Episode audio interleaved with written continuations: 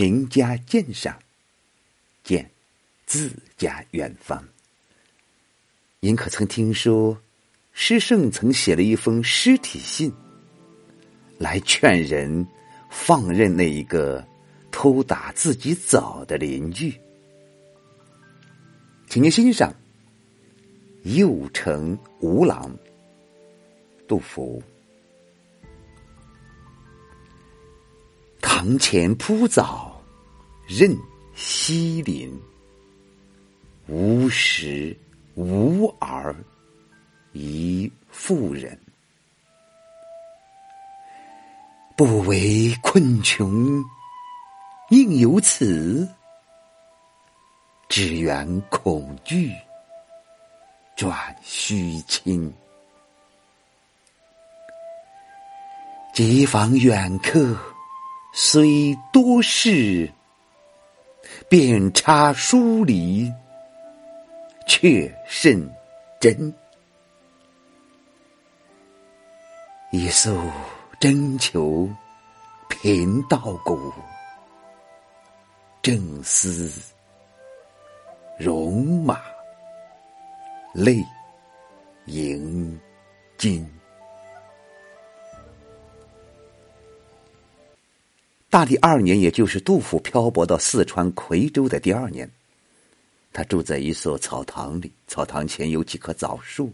西邻那个寡妇常来打枣，杜甫从不干涉。后来，杜甫把草堂让给了一位姓吴的亲戚，也就是诗中的吴郎，自己搬到了离草堂十几里路远的东屯去。不料，这姓吴的一来，就在草堂前插上了篱笆，禁止打枣。寡妇就向杜甫诉苦，杜甫便写此诗去劝告吴郎。以前杜甫写过一首诗，简吴郎思法，这个“简”就是书信的意思，所以此诗题作《又成吴郎》。吴郎的年辈要比杜甫小，杜甫不说“又简吴郎”，而有意的用了一个“成”字，这似乎和对方的身份。不大相称的敬词，这是让吴郎易于接受。诗的第一句开门见山，从自己过去怎样对待林父铺枣说起。铺枣就是打枣，这里不用那个猛烈的赏声字“打”，而用这个短促的沉着的入声字“铺”，是为了取得声调和情调的一致。任就是放任，为什么要放任呢？第二句说。无食无儿一妇人，原来这位西林竟是一个没有吃的、没有儿女的老寡妇。诗人仿佛在对吴郎说：“对于这样一个无依无靠的穷苦妇人，我们能不让她打点枣儿吗？”三四两句紧接一二句，不为困穷宁有此，只缘恐惧。转虚亲，困穷呈上第二句，此指铺枣一事。如果不是因为穷得万般无奈，他又哪里会去打别人家的枣子呢？正由于他铺枣时总是怀着一种恐惧的心情，所以我们不但不应该干涉，反而还要表示些亲善，使他安心铺枣。这说明。杜甫十分同情体谅穷苦人的处境。陕西民歌有云：“唐朝诗圣有杜甫，能知百姓苦中苦。”真是不假。以上四句一气贯穿，是杜甫自叙以前的事情，目的是为了启发吴郎。五六两句才落到了吴郎的身上。街访远客虽多事。便插疏离，却甚真。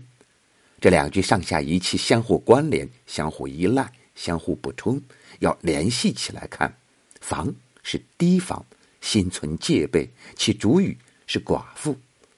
远客指吴郎，多事就是多心，或者说过虑。下句插字的主语是吴郎。这两句诗是说，那寡妇一见你插篱笆就。就想你是防他打枣，让他打枣，这虽然未免多心，未免神经过敏，但是你一搬进草堂就忙着插篱笆，却也是很像真的要禁止他打扫呢。言外之意是，这不能怪他多心，倒是你自己有点太不体贴人了。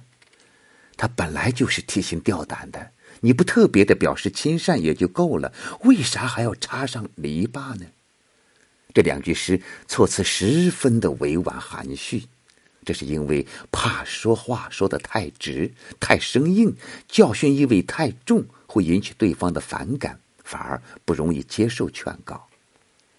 最后两句“以素征求贫道骨，正似戎马，泪盈襟”，是全诗的结穴句。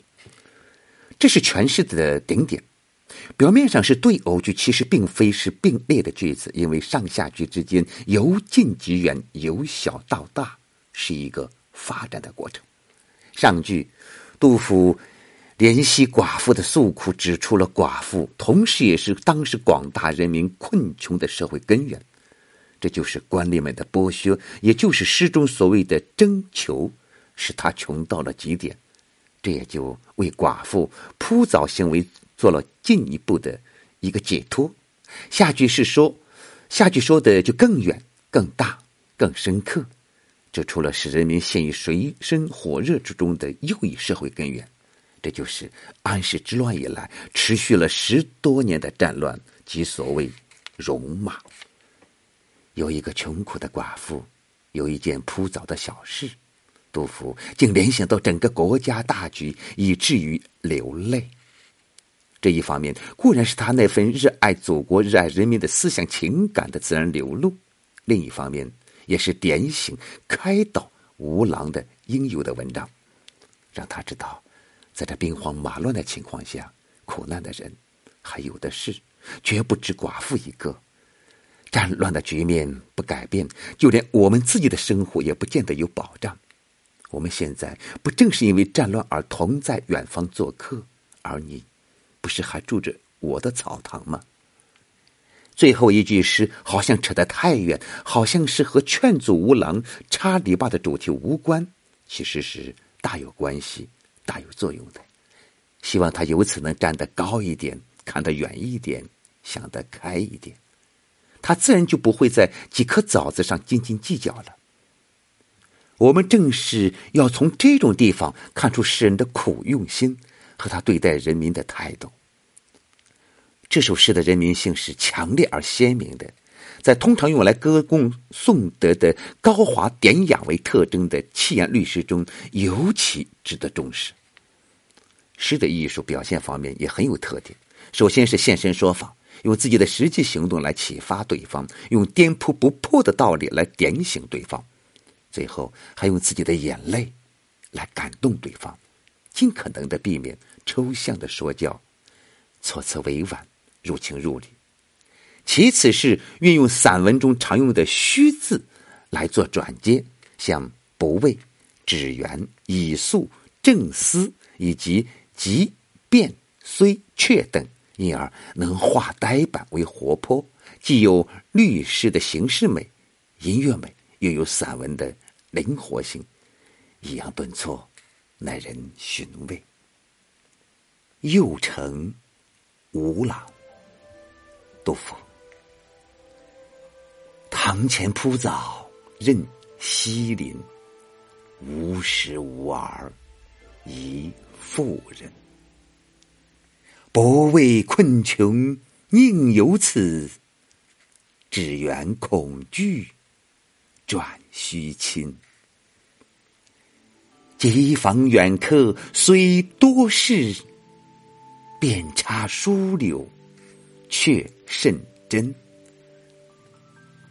以诉征求贫道骨，正思戎马泪盈襟。谢谢收听，再会。